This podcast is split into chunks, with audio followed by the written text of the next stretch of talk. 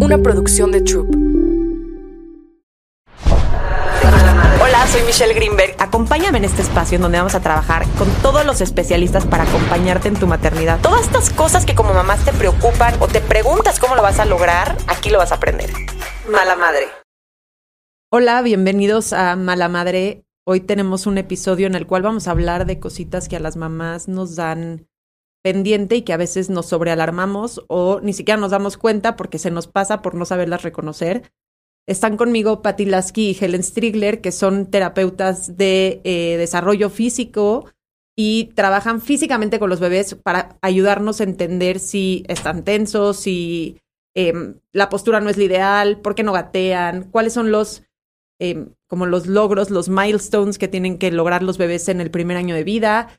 Y me encanta que hayan venido porque por un lado son, pues podemos decir como de otra generación, ¿no? Ustedes son de la de mis papás y eso les da mucha experiencia porque han tenido la oportunidad de trabajar con eh, muchísimos niños y bebés. Y por otro lado, em, ven los cambios que estamos teniendo las mamás nuevas, que estamos como expuestas a muchísima información, la cual es un arma de doble filo, ¿no? Porque por un lado identificas cositas que dices, híjole, esto siento que tiene mi bebé, y por otro lado estás sobreinformado y no sabes qué es verdad y qué no es verdad. Entonces, eh, bienvenidas, gracias por estar aquí. Si quieren, platíquenme un poquito más de su trabajo, qué es lo que hacen como en la vida diaria y ya entramos en temas más a, detalle. No, y primero que nada, gracias Michelle por invitarnos y lo que más nos importa es compartir la información, porque entre más informados estén, más puedes resolver, ¿no? Entonces, lo primero que puedo decir es muy importante conocer el desarrollo normal de un niño. ¿Qué espero en el primer año de vida? ¿No? Entonces, cuando nace un bebito, lo primero que tienen que saber que es muy importante, debe de predominar la flexión fisiológica, el bebé en posición fetal, ¿no? Entonces, cuando un bebito, a veces llegan papás que nos hablan desde que nace, ya está tenso, ya se está extendiendo, empiezas o a como darte estos niños cuenta, que de repente dices, es que este se quiere parar desde que tiene un mes, ¿no? Desde que, como- salió. O que, o que ya detiene la cabeza porque apenas tiene dos Y semanas. para el papá es un orgullo porque, pues, es que mi hijo ya tiene la cabeza desde Exacto, que nació, ¿no? exacto.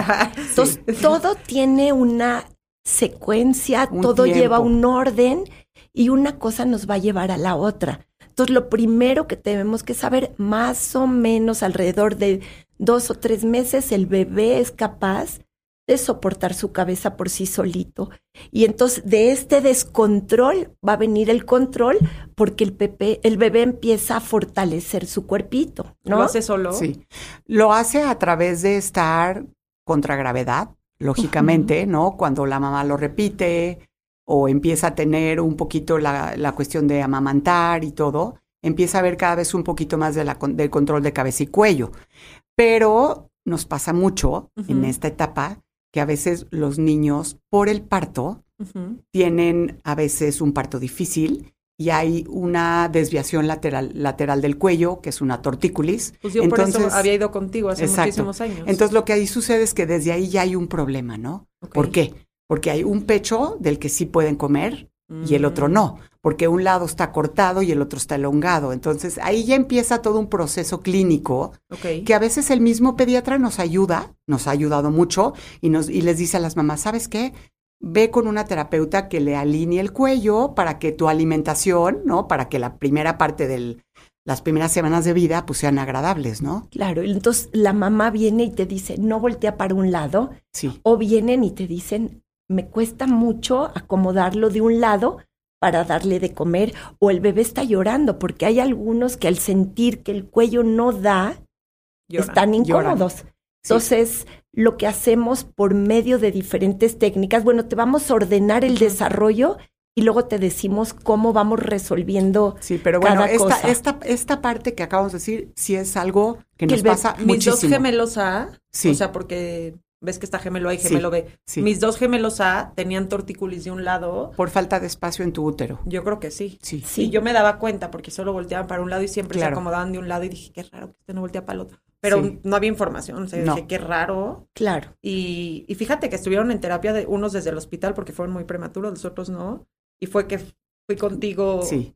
Para como a los cuatro o cinco meses Ujú, o de algo. Para alinear el cuello. Sí, Sí. pero yo no tuve el tema de la alimentación porque siempre me sacaba leche y se las di en biberón. Es Entonces que es muy no era- diferente porque tú claro, lo das en, en, claro. en- Ajá, en neutral. como- ajá. Claro, Entonces, claro. ese es lo primero, ¿no? Y el bebé solito, se van a dar cuenta los papás solitos como de una cabeza que se mueve y bambolea, no lo va hace. pudiendo poco a poco encontrar y encontrar el centro. Sí. O sea, el primer hito Es control de Control cabeza. de cabeza y cuello. Y te va Entre una- cero y tres Sí. meses, más o menos. Y una cosa impresionante es cómo cuando no hay control de cabeza, que tiene que ver también la maduración de los ojitos, Ok. cómo los papás te dicen, ya empiezo a ver cuando ya controla que me sigue con los ojos, empieza a ver más seguimiento voluntario Sí. Del bebé Como con más los conexión, ojitos. ¿no? Los bebés ven cuando nacen. Al principio ven poco, distancia, una distancia muy O cortita. sea, como borroso ven Sí. o... Se supone en blanco y negro. Blanco y negro y a los cuatro meses ya aparece colores. más o Maduran menos. conos y Sí, conos y bastones. bastones.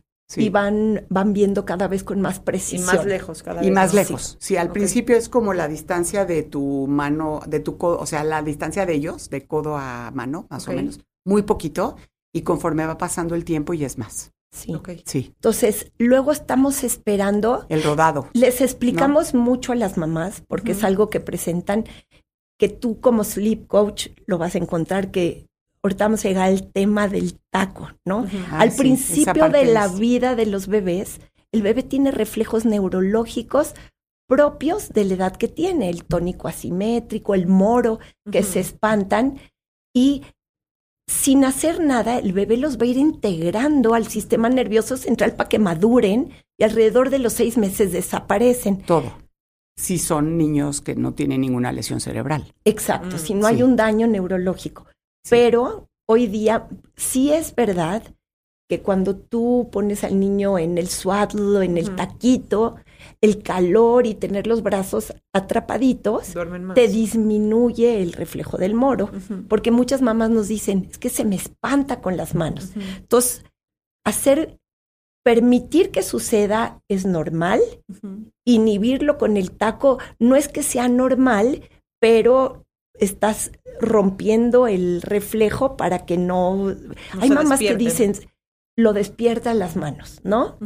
Pero también es normal porque llega un momento donde el bebé empieza a seguir la mano Sí, con los, con los ojos. ojitos y entonces Tres meses, dos meses, empiezan a jugar un poco con las manos. sí, para llegar después Ujú. al etaporal con la mano. Pero ¿cómo juntas las dos cosas sin inhibir el movimiento? Porque yo, por ejemplo, el otro día leí un estudio que un recién nacido puede despertar hasta 32 veces en una hora. Entonces, el hecho de estar un poco contenido sí lo ayuda a tener prolongados, o sea, periodos de sueño un poco más prolongados. Lo que pasa es que nuestra, en nuestras edades, en cuando ustedes nacieron, nosotras mamás no poníamos a, ustedes en taco. Pero nos nunca. dormían boca abajo. Exacto. Y el Dormíamos. boca abajo te Sí, inhibía el boca reflejo. abajo Sí. te lo inhibía. Porque Entonces ahorita es, el taco te ayuda, como dice. Patti, por un lado a inhibir y a profundizar más el sueño, pero por el otro lado, cuando el taco se pasa, por decir algo, hay mamás que han llegado al consultorio que sus hijos duermen en taco casi un año, Ah, entonces te, te cuesta trabajo moverte. no se mueven, no se sí. voltean, no, pero han tenido es- toda la experiencia de sentir, rotar, moverte, y esa parte es muy importante para la parte de desarrollo motor natural y, madu- y de No, es que el maduración. taco idealmente, si es que si lo usas, lo tienes que eliminar entre los 3 y 4 meses Exactamente, máximo. exacto. O cuando el bebé ya se logra girar, va que es normalmente claro. cuando se empiezan a girar, Sí. de cuatro en adelante. que necesitan más movimiento, Claro, porque sí. si no... Y solitos ellos deciden, y aparte durante el sueño, ¿no? Digo, no, no soy muy experta en sueño, pero sé que hay ciclos que te estás todo el tiempo moviendo y no te despiertas. No te despiertas. Exacto. Entonces los bebés igual, ¿no? Entonces, alrededor de cuatro y seis meses, sí es muy importante, vamos a hacer mucho hincapié, Helen y yo, Tommy Time. Todo sucede, la magia, como te dije, sucede estando boca abajo, Sí. porque sin estar trabajando en procesos terapéuticos, el bebé carga peso, puede Levanta levantar la cabeza. cabeza, Sí. Juega Ve ahí. lo que está pasando a su alrededor en un plano horizontal, ¿no? O sea, yo lo que siempre les digo a las mamás del Sí. Tommy Time es, no después de comer, porque muchas veces sacan la leche. Claro. Claro. Y Pero pues, probablemente el primer mes ni tiempo te da, porque comen y duermen, ¿no? Claro, y claro. no pasa nada, ¿no hay Sí. prisa o si hay prisa? No, no, hay prisa, no, para pero nada. sí usarlo, No. porque en esta, en estas épocas donde les recomiendan a los bebés siempre dormir boca arriba, porque ha pasado por temporadas. Primero, cuando nuestros hijos eran chicos, era boca abajo. Luego Entonces, fue el de bebé, lado. de lado, por sí. arrastre, podía voltear la cabeza de un lado al otro, solito. Luego fue de lado, hasta con triángulos y cosas. Sí. Y ahora es boca arriba. Entonces, hemos tenido mucha incidencia de las plagiocefalias, las cabezas. Sí, planas. esa plagiocefalia es algo que lleva a los niños a usar un casco. Y que Sí, son extremas, Que ¿no? ¿no? se mueven.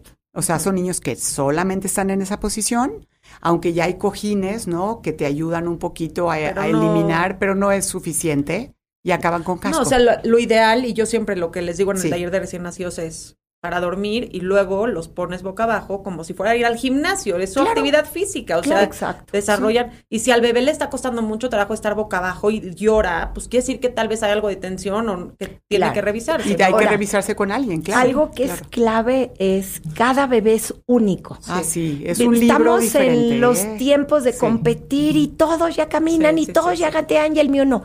Hay que estudiar a cada niño ¿De dónde como viene? único. Sí. No hay todos. Y Cada uno un somos dato- una historia diferente. Un dato importante que yo creo que los pediatras tendrían que hacer mucho énfasis es que hay una desviación estándar de más o menos tres meses entre en el uno. desarrollo. O sea, si un niño gateó a los ocho, hay otro que puede gatear a los Once. y está ok. Sí. Y, o sí. sea, hay que, hay que cambiar el switch, ¿no? O sea, no todos son iguales, ni en hermanos, ni en gemelos. No, y te voy a decir que mientras lo vives, tal vez lo vives como mamá, como un fracaso, ¿no? Como son los primeros hitos que tu hijo tiene que hacer y que los de tus amigas ya y el tuyo no. Pues, ¿Qué estoy haciendo mal? ¿Qué tiene mal mi bebé? ¿Por qué no lo está logrando? ¿No? Entonces, Sí. y ahorita quiero platicar como de esos focos rojos donde sí, Sí. realmente tienes que buscar ayuda Sí. o tienes que permitir que sea un proceso de aprendizaje, Claro. pero tal vez hubo un bebé que está en Tommy Time desde los dos meses, fortaleció sus musculitos y de Y repente llega la época del claro. gateo y lo puede hacer antes porque Sí. estuvo... eh, Porque pudo, porque, Porque no tuvo ningún, más pro- fortalecido, ningún no sé. problema en sus escápulas, en su Claro. cuello, ni nada. Entonces mucha gente ve como Sí. el corte transversal del momento donde dice, ahorita no está gateando y se les olvida ver todo el proceso previo de, o no sé, hay mil cosas, ¿no? Pero estoy de acuerdísimo y siento que en- mientras lo estás viviendo, lo vives como un tema de angustia. Mucha angustia y mucho, y mucha incertidumbre. ¿no? Claro. De qué hacer. Y ahora, Pero hoy en día que mis hijos tienen 11 años, la verdad no me acuerdo. Qué bueno, Mish. Si De gatearon sí. a los 7, o, o sea, Lo que te acuerdas es que Claro. gatearon y que caminaron y que ahorita son niños coordinados y que pueden hacer cualquier cosa. y que son- deportes, porque ¿no? ahorita te vamos a hablar también de, De esa de parte. por qué Sí. sí, y por Vale qué la importancia de cada etapa. O sea, mi mamá sí. me dice que yo gateé, pero yo le digo que yo creo que no. Porque yo no puedo levantar una mano izquierda con un pie derecho. O sea, yo no. Tienes no. problemas sí, de- o sea, de- la- lo- todo lo cruzado de no- cruce sí, de sí, pero, igual a lo mejor porque nunca lo desarrollaste Pues durante tu vida en general, no necesitaste hacerlo y tu vida era otro tipo pues de nunca cosa. fui bailarina, Por no me eso, salía. Por eso. Claro, Sí, claro. sí. Sí. Y entonces te hablamos de voltearse entre Ajá. 4 y 6, ¿no? De ahí, Primero viene uno, ¿no? Viene, mira, generalmente No, yo creo que son los dos. los Ah, dos, sí. Menos, pero sí. ¿qué pasa? Si hoy estamos poniendo de manifiesto que duermen boca arriba, Es pasan más, tiempo que- boca arriba, ¿por qué voy a querer estar boca abajo? El niño con reflujo no le gusta estar boca abajo. El niño con cólicos fuertes no le gusta estar boca que abajo. la época de cólicos y entonces también. dice la mamá, si lo pongo boca abajo, sí se voltea boca arriba, pero no de boca arriba a boca abajo. Ah, sí. Yo hubiera Y- pensado sí. que al revés. No, No, porque boca abajo no les gusta Les estar. incomoda. Les A mí me pasa con el sueño que muchos bebés logran girar boca abajo, pero se quedan boca abajo, se incomodan, lloran. Sí. Y hay Y que no se regresar puede, los sí, 400 porque veces. no bueno, se también pueden voltear. existe, también existe ese tipo de niños Claro. que no se pueden voltear porque tienen tensión en todo el cinturón Claro. escapular. O Mm. Sí. O la cabeza está muy tensa y no pueden hacer el giro para, para rodar, ¿no? Y uniendo esto Sí. con, por ejemplo, hoy está, hay niños que tienen reflujo. Entonces, ¿qué El pasa? reflujo está con todo, ¿eh? Te estamos Ahorita, sí. hablando de que el cuerpo tenía que estar en flexión fisiológica al Mm. principio. Están así. Y están Cuando instalas la extensión, un cuerpo entre 5 y 6 meses, si lo Mm. instalaron antes de tiempo, ya, lo, Estoy- ya perdió la flexión. exacto, Sí. y entonces sacan el diafragma, la- las vértebras están Todo está para desalineadas atrás. Y no logro poner mi cuerpo cómodo para que el giro suceda en el cinturón escapular. Y de acá ahí arriba. viene todo el problema de no poder gatear. Entonces se quedan sentados, muy cómodos, no quieren salir de ahí, porque Ya por fin pueden estar así. ya están contra Y gravedad. ve, si estoy extendido, las manos están abiertas. Las manos están abiertas. Mm. no las puedo traer aquí adelante. Entonces hay que trabajar en volver a Sí, hay que recobrar la flexión. Volver a recobrar esa flexión, bajando el esternón, dando flexión, dando curvatura en la espalda. Pierden las curvaturas de la espalda Sí, por Y completo. ustedes lo hacen con, técnicas, física, con técnicas de Con neurodesarrollo. no diferentes sé, técnicas. masajes, cosas. Sí, usamos Sí. muchas técnicas Ay, y es- exacto, es un vasto de técnicas, ¿no? sí, hemos unido a través de los años muchas técnicas desde Masaje, masajes de tejidos exacto. blandos, movilizaciones, enseñarle al niño cómo pasar de una postura a la otra.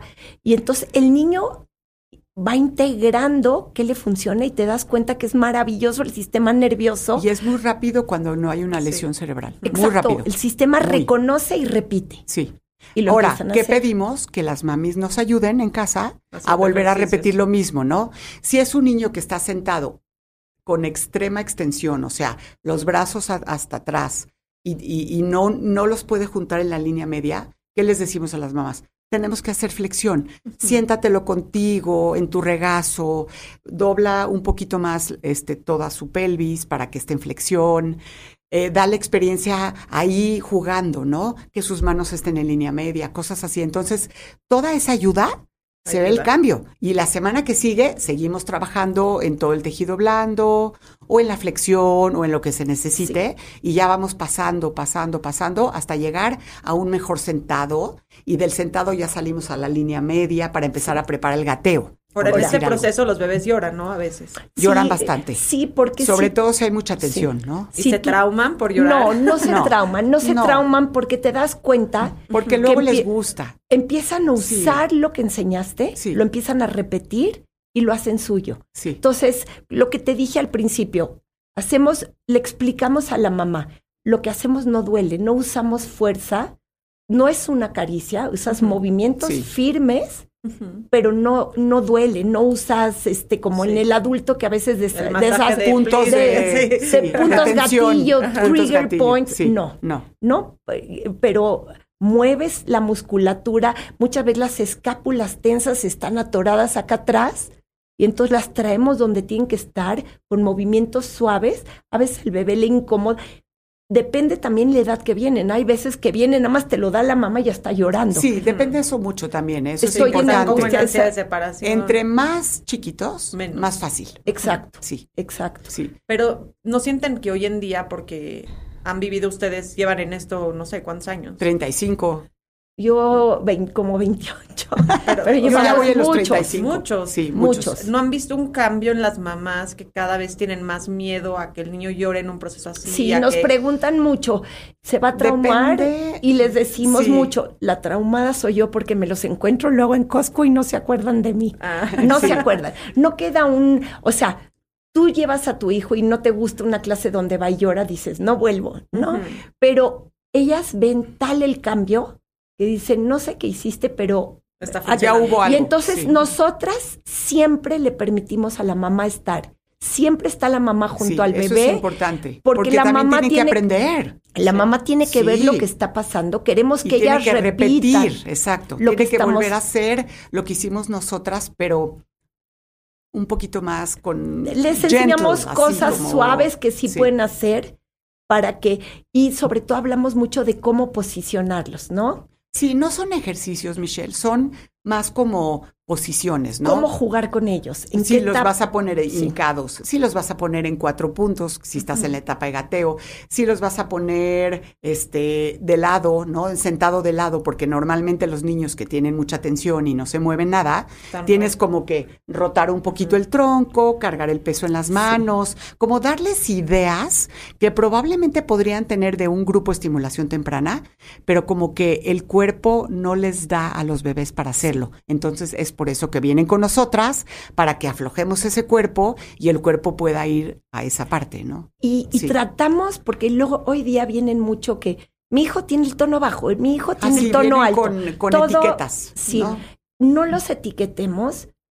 El tono es parte de un desarrollo, es parte, o sea, tú necesitas tono para moverte en contra o sea, de la el cuello fuerza tiene de la tono gravedad. bajo, pero a los tres meses ya no porque se fue madurando. Claro, y porque puede ir cambiando, puede ir cambiando ese tono, puede irse modulando. Ahora, hay veces que ciertas posturas te dan la impresión que tuviera el tono bajo. Por ejemplo, Sentado. tienes un niño que tuvo muchísimo reflujo. Está acá arriba así y la espalda redondeada, colapsada, Sí. ¿no? Y la mami se tiene el tono bajísimo. Y dices, no, No. está todo desalineado el tronco. Lo empiezas a trabajar y te das cuenta se- que el niño tiene un Sí, se tono incorpora. normal Sí, y sí, se sí, sí. puede mover. ¿Cómo mides el tono? ¿Lo tocas? ¿Lo sientes? Pues lo eso, pesas? fíjate que eso sea, es algo muy interesante. Sí. Este, no hay una prueba, no hay. En todos estos años desde que esta técnica se hizo de neurodesarrollo, en donde puedas tú decir, el tono que este niño tiene es 8.5. No. no.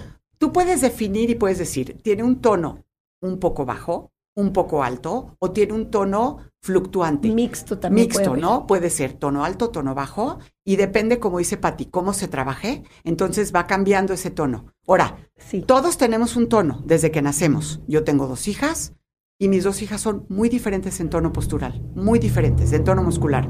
Una tiene un tono, podríamos decir, bastante bien y la otra no. La otra es más encorvadita, le cuesta, pero puedes ir trabajando en ese tono en tu vida, ¿no? Y puede ser funcional y no tienes que ser este, gimnasta olímpica y llegar a la Olimpiada.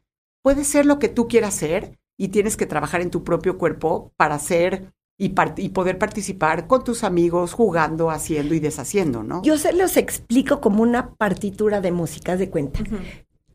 Puedes estar, llegar y dice, está arriba, está muy tenso. Vamos a tratar de relajarlo para estar en una parte media o está Neutra, muy abajo. ¿Y cómo voy a, levantar el tono un poquito, a estimular para que esté más O activo? sea, pero si tienes Sí. tono Ahora. alto, se baja. Si tienes tono bajo, se sube. Ahora, y se o sea, tú, puedes ir O sea, no es modulándolo. algo que te define de por vida. No, o sea, no, como tiene para tono nada. bajo, no duerme. Lo Como tiene puedes tono bajo, no- no come. no, Como no, tiene no, tono no, no. o Lo puedes normalizar. Sí. ok. Ahora, ¿qué sientes tú cuando estás cargando un bebé que está floppy o con el tono bajito? que se deja- Desde la piel. Sí, o sea, desde mucho la piel, peso, mucho mm, carga de peso, sí, ¿no? Y la Sí. piel muy aguada. O sea, muy aguadita, floppy. No es los bebés, y hay las mamás que llegan y te dicen, mi bebé es súper flojo. No hay bebés flojos, los bebés quieren moverse. Ujú. Pero todos- no pueden, no tienen herramientas para Exacto. hacerlo. Entonces tú desde Sí. que cargas un bebé con el tono bajito lo sientes aguadito, la piel muy O suavecita. sea, desde que te lo Sí. pasan, tú dices, este bebé... Bueno, desde que lo ves, cómo la mamá lo está cargando, ya te das cuenta clínicamente que se les qué está pasando. sí. Ah, ¿no? sí. Y el bebé tenso. Si hay reflujo. Antes de que ella te diga todo, Ya tú, sabes. como clínico, ya sabes que probablemente hay mucha tensión aquí, reflujo. Eh, eh, hay o tono muy altito, ¿no? O sea, está muy con mucha tensión, ¿no? La cabeza para atrás, la cabeza para adelante. O sea, como dice Pati, tú te vas dando cuenta qué pasa eh, conforme los ves primero cargados y luego cuando ya los ponen en el piso o se sientan o algo, Luego, inmediatamente puedes hacer Sí. un, un diagnóstico. Digo, no, no etiquetar nada, sino decir, bueno, este niño le falta fuerza, le falta esto, le falta Pero nunca haces el diagnóstico solo en base al tono. Tienes que ver al niño como un todo. Sí, Hay muchos mueve. componentes.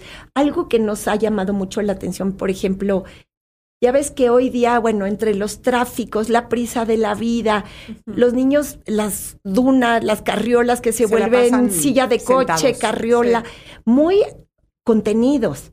Entonces nosotras siempre tratamos de recomendarles Lo opuesto. no si estás en, Sí. por favor, en la carriola. Bueno, a menos que estás en una situación un Sí, día especial. sí, pero sí. hay niños que duermen diario en la carriola. Pero porque si no diario. hace movimiento no se duermen. Exacto. Sí, porque Entonces, también ya se hizo muchas mañas claro. por eso, ¿no? Entonces, Sí. nivelar ese tipo de cosas, hacer Sí. buenos hábitos desde el principio, porque el- todos tenemos que dormir con el cuerpo plano o cómodo sí. para poder descansar, porque en la silla del coche la cabeza se va de lado, O estoy estás todo flexionado. O la asfixia postural, ¿no? Que de repente hasta se quedan Hasta los se quedan acá con, sin poder Entonces, respirar, claro. Eso hablamos claro. mucho con ellos de los hábitos del sueño, Sí. de, de este tipo de posturas.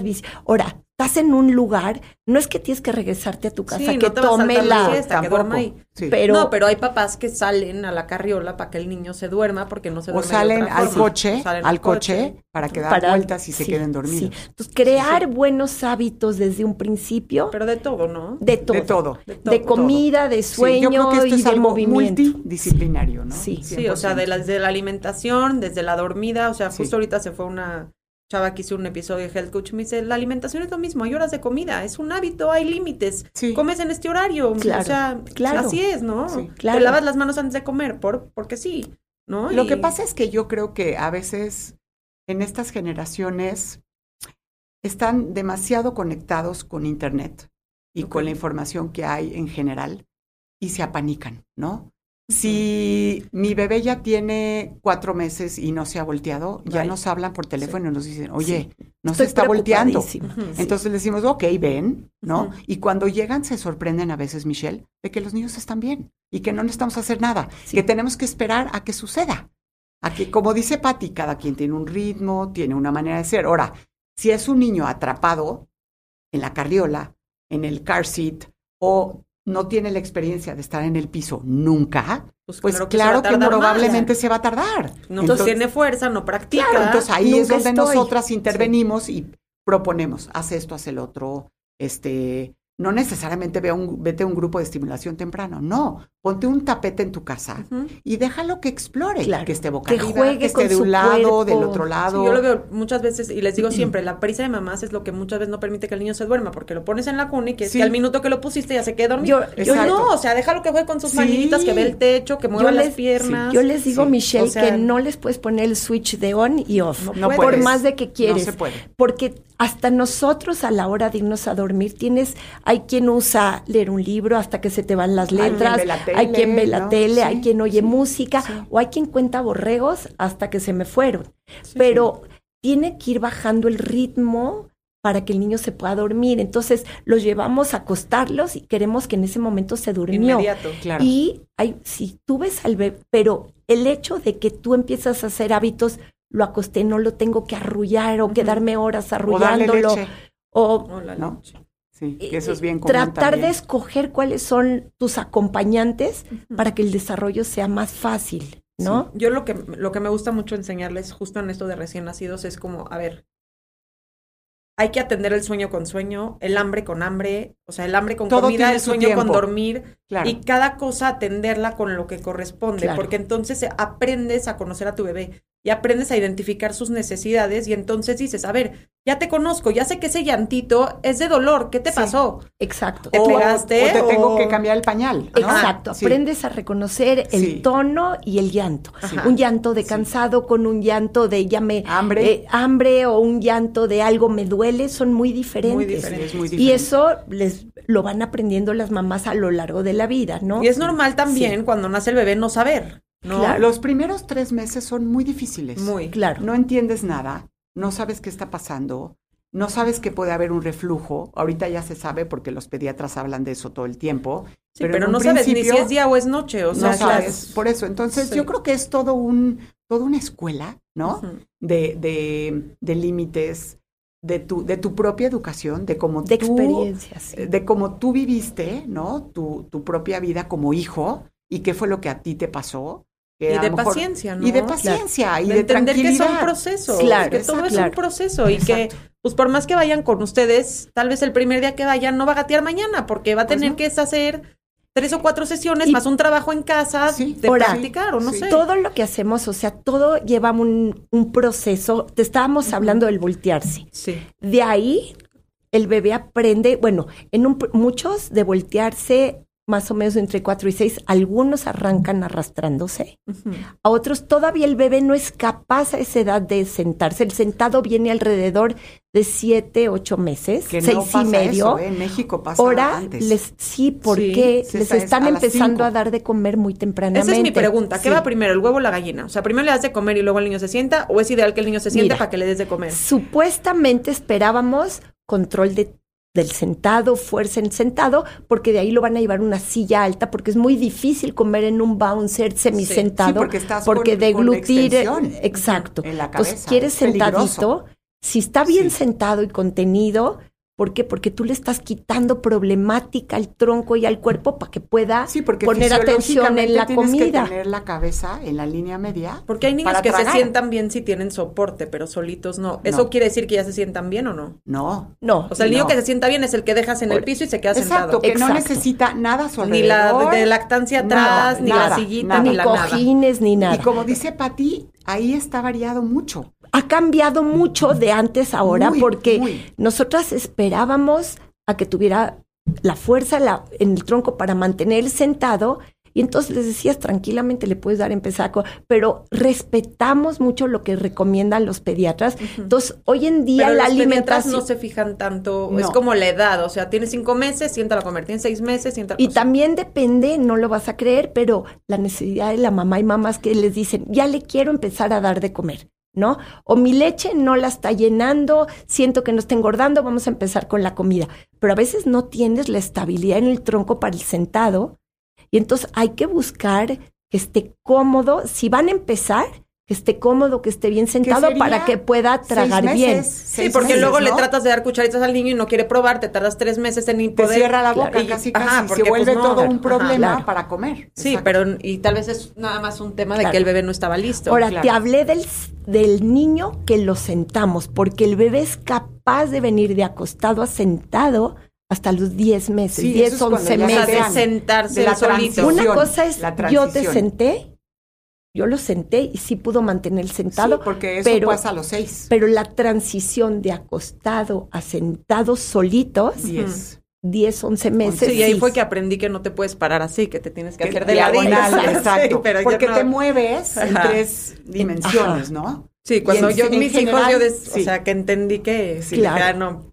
Ok. Entonces, Sí, sí, es sí. muy importante eh, para comer estar sentado cómodo, Sí. porque entonces el niño disfruta la comida. Si me estoy escurriendo en la silla, me estoy si hay resbalando. niños, que sí los hay, ¿verdad, Pati? Que a los cinco meses están sentados y están ok comiendo, está perfecto. Es que sabes que también he visto, una alergóloga pediatra me dijo que hay una oportunidad de las alergias de probar alimentos entre los cuatro y los siete meses, como que ahí los niños tienen el chance de probar alimentos, pero Y luego ver- por otro lado la OMS te dice que seis meses exclusivos de lactancia y luego tu pediatra te dice que mejor empieces con Es probaditas muy a los... confuso. ¿Qué haces? No, Muy mira, confuso. Yo ha creo que ahí tienes que ir con el instinto de cada quien. Y ha ¿no? cambiado mucho Sí. todo el approach de qué darles de comer. Aparte, Ah, también. Sí, ya les porque están metiendo todo desde los Sí, cuatro porque meses. lo que tú acabas de ¿Qué es decir, que entre más tempranamente prueban eso, ciertos ¿verdad? alimentos, menos probabilidades de desarrollar alergias. Alergias. Entonces, Hijo, está entonces tienes Porque un antes era un alimento tres días Era- y ver que no le daba exacto, nada. Chayote Claro. Primero. Alguien Luego, te decía que, ajá. frutos fruta. rojos Luego no los sí, no, probabas frutas hasta, hasta el el año. Sí, Ahora claro. los comen bien chiquitos, No, bien. crema de cacahuate, Desde bien chiquititos. chiquitos, Y sí han demostrado que desarrollan que menos menos, alergias. alergias, pero, Pero está riesgoso. y vuelves a lo mismo, tienes que El ver tema de deglución, dices. Yo pienso que sí, si no hay un buen sentado y empiezas. Ahora, vamos. O también el BLW, que el Sí, niño agarra la comida. Sí. Sí, el baby led Sí, winning, sí. que el bebé agarra la comida y se le lleva a la boca, pero sin el pedazo, si le da, si la masticada, si la... Mira, sí, está- ahí nosotras, sí cada tien- quien- nosotras respetamos el estilo de cada mamá. Hay mamás que dicen, yo quiero empezar con baby led weaning. Perfecto. Lo que tienes que saber es que a veces el bebé con un pedacito se puede tardar media hora jugando con no la colita nada. de un bolillo y no No comió comió o de nada. una También eso es importante, las mamás tienen que verdurita. saber que el bebé es una alimentación complementaria, no se alimenta... de- Entonces, la brócoli. nosotros Sí, sí, recomendamos, usa las dos técnicas, ¿por qué pelearte? Dale molidito, lo vas posicionando para que empiece a rotar la lengua, para que empiece a trabajar también la boca por dentro. Y cuando lo veas que de veras no hay peligro, no se va a ahogar, lo está manejando muy Le bien. permites que agarre Exacto, el pedazo de lo que pedazos sea, ¿no? pequeños Sí. o un trozo que él maneja que no se le va a ir el pedazo, ¿no? Sí, que no acabe en Y tomar un curso de primeros auxilios, porque no está de Sí. más. Exacto. Yo La pienso verdad. que- yo pienso que los, los grupos de estimulación temprana están un poquito ya avivándose en esa parte de tener gente que prepare a las mamás desde tempranamente, precisamente por eso, ¿no? Por la parte de alimentación o quemaduras o lo que sea, pero básicamente por la parte de alimentación, de que haga un choking, ¿no? Y que qué haces, o sea, No, pues, ¿qué cómo haces? saques el, el Claro, pedazo de, de comida o lo que sea, ¿no? Pero depende mucho de cada estilo de papás, ¿no? ¿Y si son papás primerizos? Sí, O sí. si ya tienen Más experiencia. experiencia, Sí, sí. sí. Entonces, en el consultorio, por ejemplo, te, hay, comparten con nosotros terapeutas de alimentación, de orofaciales, Sí, sí. entonces les dan una instrucción cómo darles la comida, cómo preparar la comida, pero sí conocemos el estilo de cada familia, que es lo que te digo, cada niño es diferente, cada Sí, no familia es puedes hacer diferente. reglas idénticas en cada sí, familia. Sí. Entonces, de, y- y entonces, de ahí parte todo, ¿no? De ver a cada niño como único. Entonces, haces un tratamiento único para tu hijo que no es igual Al del que otro. al del Nunca otro. es igual porque cada uno tiene un problema diferente, ¿no? Claro. Ahora, hay cosas que les puedes recomendar que son similares, Sí, son ¿no? generales. Que- Exacto. O sea, Pero- tipo esto, ponlos en el piso, Tommy Claro. time. Cómo Eh, hacerles masajito en la cadera, cómo mover las manitas, se los puedes recomendar a muchos, A no todos. les va a hacer daño Sí, a para todos. nada.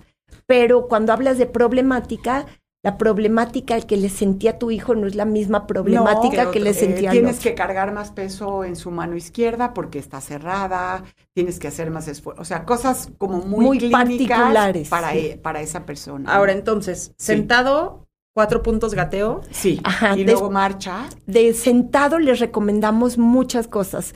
Por ejemplo, hablabas de un niño con el tono muy bajito, que abren mucho las piernas, la base, porque necesitan una base de apoyo. sentado. ¿Cómo vamos a cambiar el sentado para que active el abdomen y entonces Gire. gire, Gire. o empiece a usar las laterales? Lo que te dijo Helena le ponías Cés- un juguetito su- de este su lado zona para de- que- exacto. Ajá. Tienes como que variar cómo juegan para que el niño no por interés visual, ponérselo acá. ¿no? Claro. vaya por el juguete de lado, cargue peso en sus manos, modifique su sentado, sentado en lugar de sentarse como en yoga, que se siente en lo que le llamamos sentado de lado, sentado. ¿no? Que cargue peso en su mano, que vaya por el juguete y regrese.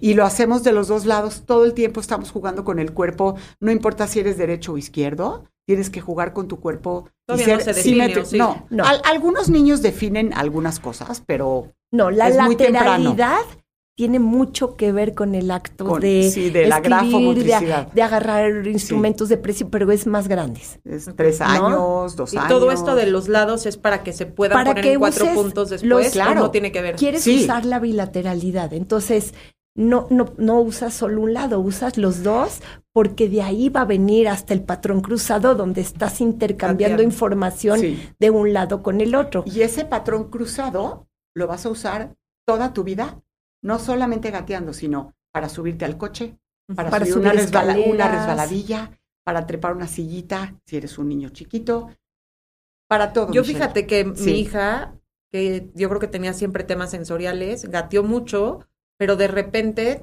trepaba siempre con el mismo pie. Sí, Siempre con el mismo pie. no alternaba. no Exacto, sí. alternaba. Y entonces, pues claro que no te das cuenta, pero de repente, como que yo sentí que no aprendía mucho en la escuela, la llevé a, a A una- integración sensorial.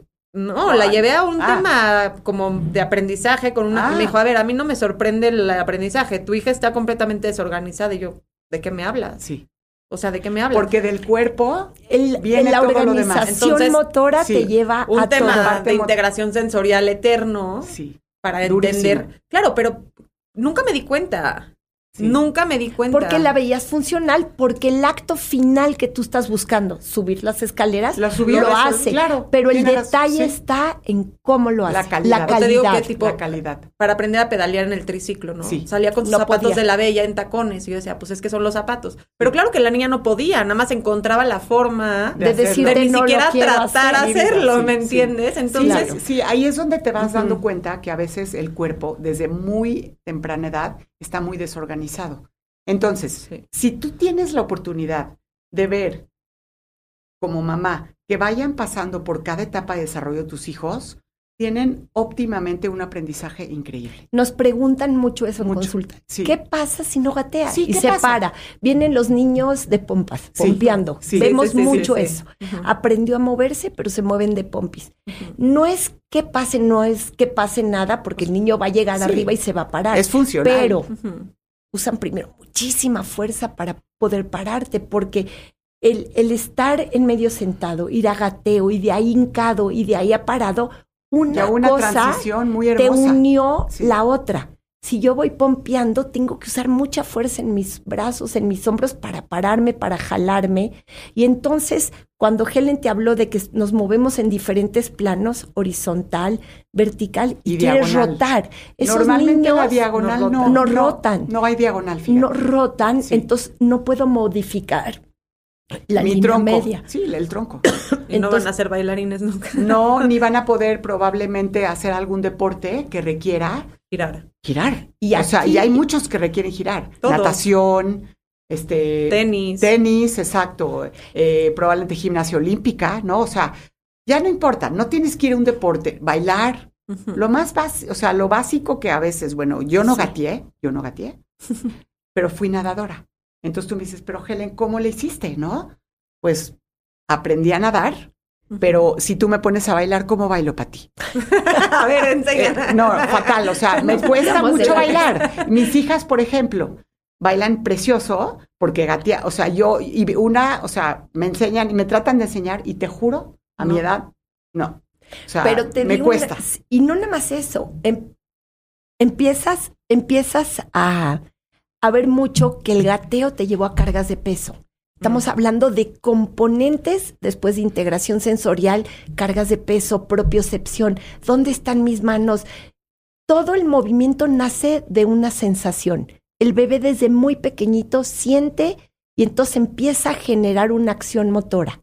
De una sensación viene un acto motor. Entonces, cargo peso. Entonces, al cargar peso voy a sentir y voy a empezar a saber cuánta fuerza necesito ponerle a los brazos, cómo llevar el centro de gravedad para adelante, cómo levantar la cola para que no todo el peso se me Por quede eso hay en los que ponerlos en el piso, ¿me entiendes? Sí. Para que sientan todo eso, porque si siempre están en la misma posición, no sienten nada de eso y no pueden desarrollarlo por ellos mismos. Sí. ¿Cuáles son los red flags principales que tienes que estar pendiente de Mira, Helen te habló de ciertas edades más menos tres? que esperas que un, Sí. suceda una conducta, ver, ¿no? digamos, Vamos, vamos Con- a empezar sí. con lo más básico. Cuello, Dos o tres meses. dos Sí. a tres meses. Si alguien ve un bebé que a los seis meses se le cae la cabeza, obviamente Red da un flag. foco rojo. Sí, ¿no? foco rojo.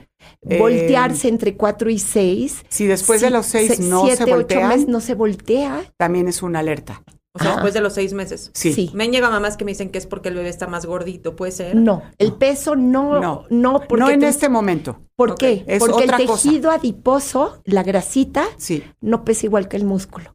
sí. Entonces, el bebé es gordito, sí, pero quiere moverse, ¿no? Probablemente lo que pasa en un bebé que no se puede voltear a los seis meses es que no tiene, No hay rotación. no hay rotación, o sea, no tiene, no, no ha hecho, no ha podido Disociar rotar y o separar. disociar su tronco de las piernas y su Sí. tronco de la cabeza. ¿Y hay algo casero que puedas hacer para ver si te das cuenta que para los que nos están escuchando, que tal vez no están en la Ciudad de México y no pueden ir a verlas, Lo que Sí. yo ¿qué puedes tú hacer como ejercicio o qué puedes tú como Desde determinar? muy bebé, desde muy bebé, Michelle, tener la, la precaución de mover a tu bebé siempre en diferentes posiciones. Por ejemplo, ponerlos boca arriba, que los pones boca arriba, de lado, del otro lado, boca abajo, con rollitos, con toallitas, o sea, nunca dejar al bebé estático. El bebé desde bebé aprende mucho a sentir, a moverse por lo que está sintiendo, ¿no? Exacto. Si tú nunca tienes esa experiencia y siempre estás en la misma posición,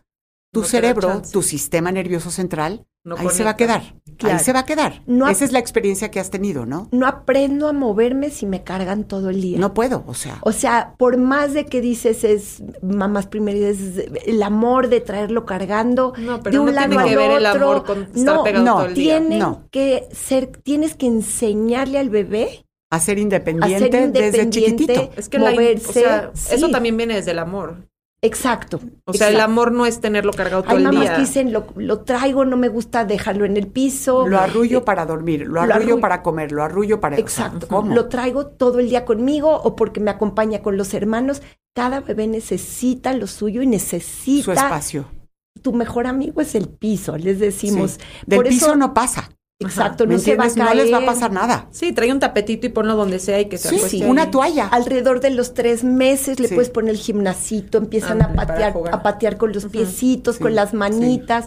Boca abajo les recomendamos mucho que La hagan toallita. un rollito y la pongan abajo de las axilas. Si les Sobre cuesta estar todo, boca abajo, por el ejemplo. bebé tiene Sí. reflujo y está en extensión. Esto te ayuda como a sentar Y la hay unos juguetitos nuevos bien padres con Sí. agüita Sí, que... que con- pueden ir viendo y Ajá. pueden ir con haciendo, musiquita claro. y cosas.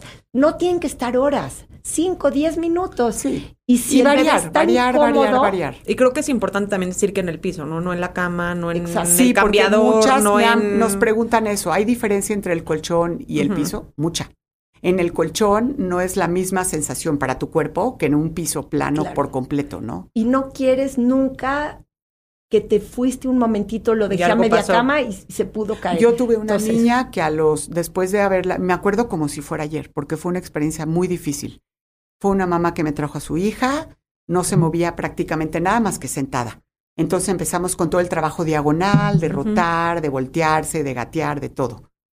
No te, no les cuento mucho porque fue así impresionante. La niña se levantó de la cuna, literal, se, echó para abajo de la cuna y, se, y tuvo fractura de cráneo Sí. en tres sesiones que tuvimos porque ella aprendió de estar sentada, o sea, de estar acostada, sentarse Y pararse. y pararse. Claro. Sí, eso yo siempre les digo. A ver, en Sí. la cuna en el nivel más Exacto. bajo, cuando el bebé Sí. ya tiene cuatro o cinco meses, se baja hasta abajo. Te vas al piso. Sí, te vas- y- sí, o sea, no- te vas a lo seguro, ¿no? Sí, Sí. Sí. sí. Los niños Es que aprenden la gente cree que no pasa nada, entonces los pasa. dejan en el sillón y, Sí. y se- les digo, es que hay que dormir en cuna, duerme en mi cama. Bueno, pero se puede Los caer. bebés o se sea, voltean en un sí, segundo. en un segundo. Entonces En un tú te volteas a agarrar el pañal Sí. para cambiárselo y ya se volteó. El cambiador es otro lugar de super otro- riesgo. Otro, lugar de mucho riesgo. Sí. Exacto. Entonces, hacer una situación que estén Seguros, los papás y los niños, y aparte, donde disfruten estar exacto, y aparte y- aprenden. Y Ahora, precioso. no son horas, son ratitos. Sí. Le gustó estar en el piso un ratito en la mañana, un ratito en la tarde. Lo puedes llevar a... No tiene el bebé por qué estorbar en tu estilo de Y vida. sabes que también siento, Pati, que a veces las mamás, por ejemplo, yo que soy muy que me dices, 15 minutos en la mañana, 15 minutos en la tarde, lo voy a hacer. A Sí. toda costa lo voy a hacer. Entonces me causa mucha presión y me olvida disfrutar el momento. Porque Claro. todo el tiempo estoy pensando Que- a qué que- hora le voy a dar los, los 15, 15 minutos que No necesito puse, darle, ¿me claro. entiendes? Sí, pero hay que Entonces, ser más relajados. Ajá, o sea, eso Sí. es justo Sí. también un mensaje que quiero dar. O sea, también es importante no perderte como en esta disciplina a veces No es- de disfrutar el Claro, momento y decir, claro. ahorita estoy en la casa, no estoy haciendo nada, el niño está despierto, lo voy a poner en el piso un ratito y ya. Y ya. Claro, claro. Y tú que vives en Estados Unidos, que las condiciones no tienes tanta ayuda y que lo tienes que hacer tú, te lo Con más traes- razón. Te pones un espacio, si quieres, hasta en la cocina donde él puede estar contigo y te está viendo, está disfrutando. Y, y lo vas a estar, no tiene que ser tarea, simplemente lo recomendamos, que esté más en el piso, que esté experimentando más con texturas, este, para que él aprenda solito Sí. a cambiar de y aparte, posiciones. así es como van a ocurrir lo que sigue y lo que sigue y lo que Sí, sigue, porque sí. ellos van experimentando cosas, ¿no? Y de ahí voy a gatear, y de ahí me voy a hincar, y de ahí me puedo agarrar de un sillón y empezar a pararme. A caminar lateral. Y de ahí empiezo marcha lateral. Y de ahí podría, si me salió marcha lateral, empezar a empujar algo, si me lo detienen, que no se me vaya muy rápido. Que esté pesado, ¿no? Y la marcha en los niños, al principio necesitan, a muchos niños les da miedo, ¿no? Sí, porque se Entonces, sueltan. to- Porque estamos- pasas de cuatro a dos puntos. Exacto, Sí. y ya tienes Y ves el, mundo de otra De otra manera. tu claro. verticalidad es diferente, tu orientación espacial es diferente. Sí. Y entonces, no correr con las cosas. Nosotros les decimos, la marcha sucede entre un año y año y medio. Todo in between es normal. Y el gateo, rojo. Focos rojos, por ejemplo, hay mamás que te dicen al año siete no se para. ¿No? Ah, foco o sea, un rojo. foco rojo de la marcha es que no se pare. no estén cargando peso en los Sí, pies. que no haya intención de pasar a posición vertical O Mm. tú pones al bebé en el piso y te levanta, Y te los, levanta pies los para pies. arriba. O sea, te Y que dicen esté no todo el tiempo tocar". Ah, ya, ya, ya, ya Sí. sé como que lo cargas Sí. y lo quieres bajar y se y hace sube para los arriba. pies. Ajá. sí. pero eso normalmente es muy interesante en un desarrollo en donde hay una secuencia normal. Ordenada no pasa. No pasa. De hecho, hasta pasa que hay niños que primero se paran y luego gatean. Si pasa eso Ah, también y no pasa nada. Lo que pasa es que eh, hay niños que son un poquito fuertes, por decir algo, ¿no? Entonces les gusta más estar verticales y les gusta pararse. Entonces nosotros les recomendamos, no lo pares.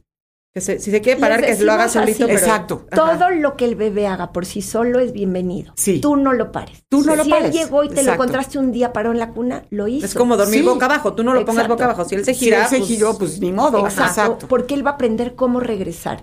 Sí. Tratamos que sea un desarrollo ordenado. Y respetuoso. Tratamos de Y que sea respetuoso Sí. y que gaten y de ahí me enqué, porque tú vas a ver si ordenas el sistema nervioso, en tu chip del sistema nervioso viene todo grabado. Viene una secuencia. Entonces tú nada más los ordenas y parece que todo Y a se veces pasa siguió. que Pero- se pueden parar, se agarran de la cunita así, pero no saben Sí. cómo regresar, ¿no? Sí. Entonces No saben cómo ¡ah! va- Sí. cómo y bajar. se traslapa no a veces bajar. una cosa con otra. Pueden estar gateando, parándose, parándose, gateando.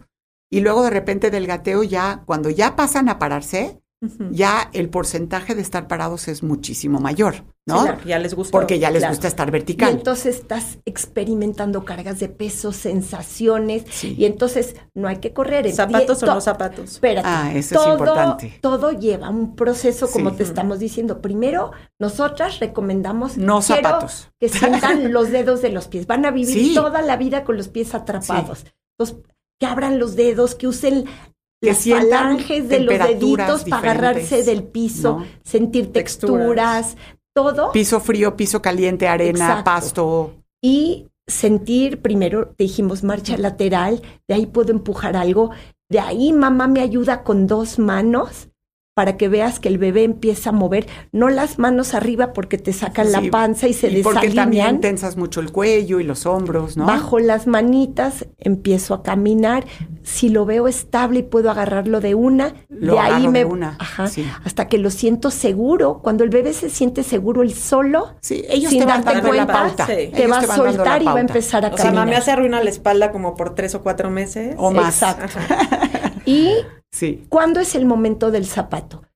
Cuando se van acercando a- al año 3, año 4, Sí. pero no en todos. Tienes que ver a cada uno. Sí, y porque ves, hay niños que tienen carga de peso muy pronunciada hacia adentro. que nos, Mm. se llama pronan su Sí, o sea, lo no llevan tienen nada de arco, nada de arco. Entonces, toda la, todo el peso va en el dedo gordo Mm. y en toda la parte interna del pie. que colapsan el pie. Entonces, ahí pasa mucho que a veces eso los retrasa mucho a que caminen. Entonces, ahí es donde Pati y yo a veces recomendamos un zapato Que que te ayude a ayudar un poquito a que el pie tenga estabilidad y que haya una, un ángulo de 90 grados también en relación al tendón de Aquiles. Pero mucho Mm, Porque a veces recomendamos. el tendón sí, está como un poquito como Eh, desviado. Sí, pero recomendamos mucho preparar al pie descalcito para que lleguen Pero- después al zapatito, que es firme atrás, suave adelante. O sea, no, no como antes se usaban las botas Mickey durísimas, puede así ser que no tenían nada tipo de Adidas, Nike, que tenga un vironcito duro.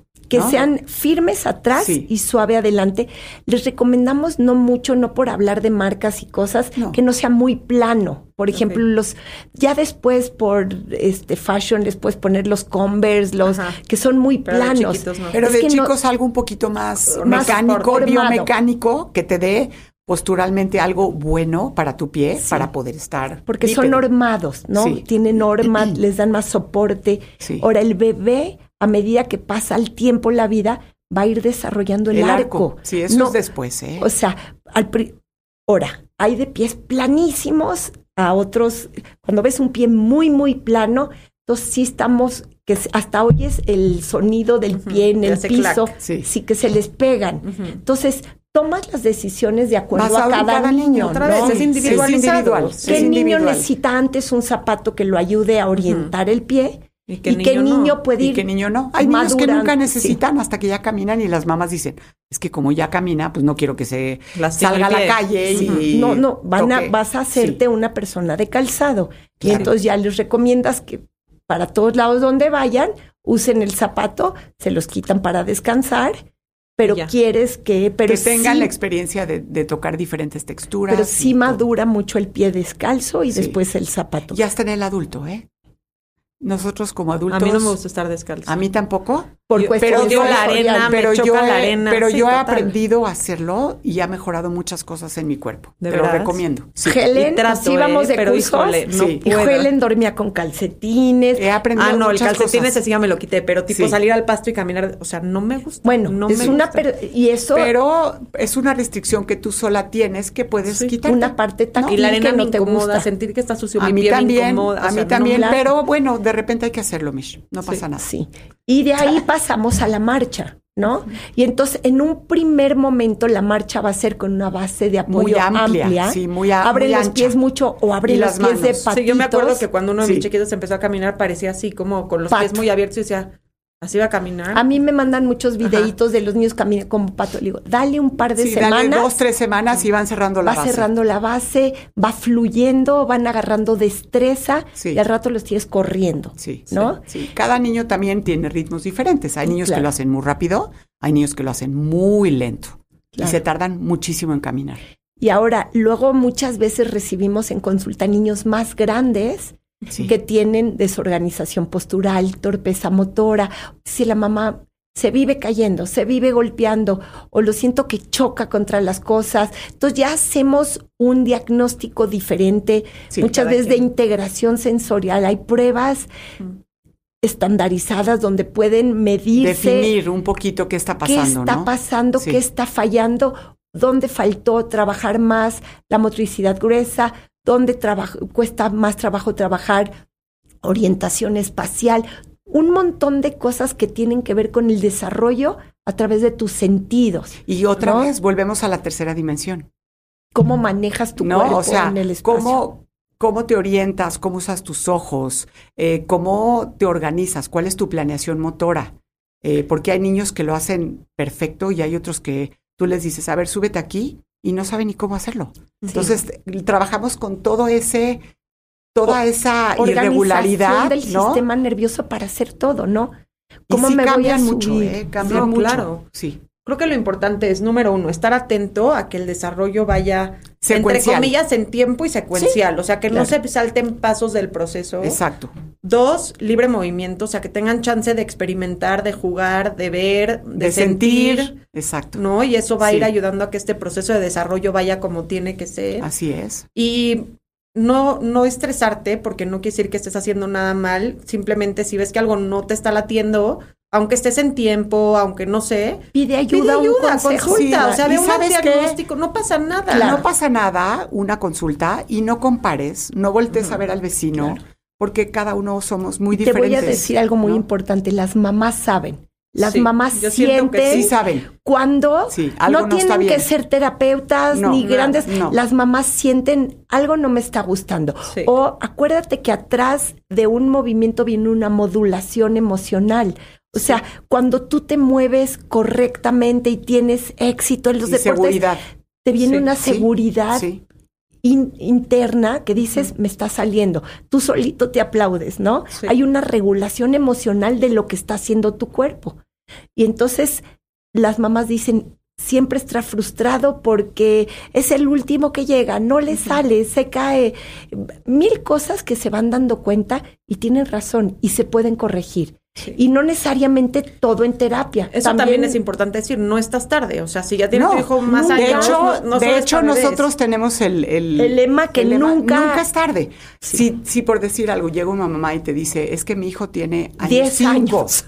o año ocho y no ha caminado, no es tarde, estamos bien. Ok, te, pas- te pas- te pasaste del promedio, Ya, pero pero lo en- vamos a los lograr. tres, o sea, No pasa vas a ver nada. para atrás y vas a decir, ah, bueno. en sí. parejas y te cuentan, no sabes cómo están, ¿no? exacto. O con los Hasta les niños cambia el humor, ¿no? o con La los- frustración de no sí. poder caminar, de no poder y sentir. los toda la parte social, también, sí. la parte de social skills. Sí, no y puede ir a la escuela si no camina. Claro, claro. O sea, hay mil cosas Tu sí. cuerpo es la puerta para, para, todo lo otro. Y tomando lo tuyo, si toda esta parte de desarrollo está dentro de la secuencia más o menos, van a tener un buen dormir. Un van a estar comer. contentos, ¿no? Van a tener buenas relaciones sociales con sus amigos, este, van a vivir felices. Finalmente, ¿qué queremos? Que sean felices, ¿no? Niños Sí, felices. queremos darles habilidades a nuestros hijos para que puedan casi casi hacerlo todo, ¿no? Claro, Sí, sí. claro. ¿Dónde las encuentran? Pues nosotras estamos, el centro nuestro se llama Centro Integral de Terapias. Ok. Somos un grupo multidisciplinario. El grupo lo conformamos, nue- somos nueve terapeutas en el equipo. Helen, Claudia Escoto y yo hacemos neurodesarrollo, integración sensorial. Claudia es aparte terapeuta boitia. Y Que es otra modalidad otro, diferente. otro tipo de manejo. de corriente. ¿no? Este, Dulce es la osteópata del grupo, hace Sí, la terapia sí. Marcela Palero y Mónica Aranda hacen terapia oromotora, terapia de lenguaje y de alimentación. y de alimentación. Está um, Ilana Reichman y Clara Hurtado que hacen aprendizaje. Y una Y psicóloga también, una porque a veces las familias necesitan apoyo, ¿no? A veces con los niños pequeños es más importante trabajar con los papás que con el niño, porque a veces No, las mamás total, llegan sí. y te dicen, tiene que ir al psicólogo. No, si tú cambias Esto y tratas esto al esto, niño, cómo estás viendo el, programa, el Claro. problema. Claro. los niños cambian así. sí. Sí. Entonces, a veces no todos los niños tienen que ir al tratamiento emocional, es cómo te dirigiste a él, cómo te relacionaste, cómo le hablaste, cómo lo estás solucionando y hay un cambio brutal. Sí. Ella hace algo que se llama modificación de conducta. De conducta. Está ¿No? muy Está bueno, padre. Está muy Sí. padre. Para todas las edades, ¿eh? Eso está Sí. padre. Sí, y estamos muy cerquita de la Granja de las Américas. Sí, estamos en, por conscripto. Muy, muy cerquita de conscripto. Oigan, Sí. pues gracias, se nos acabó el tiempo. Sí. Y gracias por haber gracias venido. A ti No, por gracias a ti, qué Igual y si bonito. no volvemos a tener otra sesión. Qué bonito donde- poder intercambiar compartir todas las disciplinas juntas, porque es un cerebro, en ese cerebro existe todo. Sí. Y Sí. si el cerebro está bien nutrido en todos aspectos, todo funciona. todo Y te funciona. puedo jurar que nosotras amamos lo que hacemos. O sea, para nosotros no, nos se ve, pesa. se ve la Sí. pasión. No nos Sí. pesa ir a trabajar porque estar con niños todo el día nos. Son- fascina Son, lo máximo. y todos los días Sí. estamos aprendiendo algo, te juro. Todos los días dices, esto no me había tocado. Este niño me está enseñando otra cosa Claro. diferente. Y las mamás, ¿eh? sí, Las mamás sí. también te enseñan mucho. Muchísimo, Sí. muchísimo. Pues Te gracias. agradecemos Gracias a a ti. Gracias, muchísimo. Michelle. padre. Y mucho Em, éxito. No, pues a ustedes gracias. Y igual ahí ya dijeron en dónde las encuentran por si quieren eh, ir a un diagnóstico, revisar algo que no les lata. Como dicen ellas, siento que el instinto materno siempre es súper fuerte. Sí. Y escucharte, aunque tu marido te diga que no, aunque tu mamá te diga estás loca, siento que ese gusanito que a veces se te queda adentro, vale la pena revisarlo. Ah, y si te dicen que no es nada, pues qué bueno, no es nada, pero igual no quedarte como con esa sensación de Lo que algo no me pierdes está es latiendo. un día de consulta Exacto. versus Claro, tu tranquilidad, claro, ¿no? exacto. Claro. Y muchísimas gracias. Gracias. Gracias. Esto fue eh, Mala Madre y yo soy Michelle Greenberg. Me encuentran en arroba Sleep Coach México en Instagram, Facebook y YouTube. Gracias.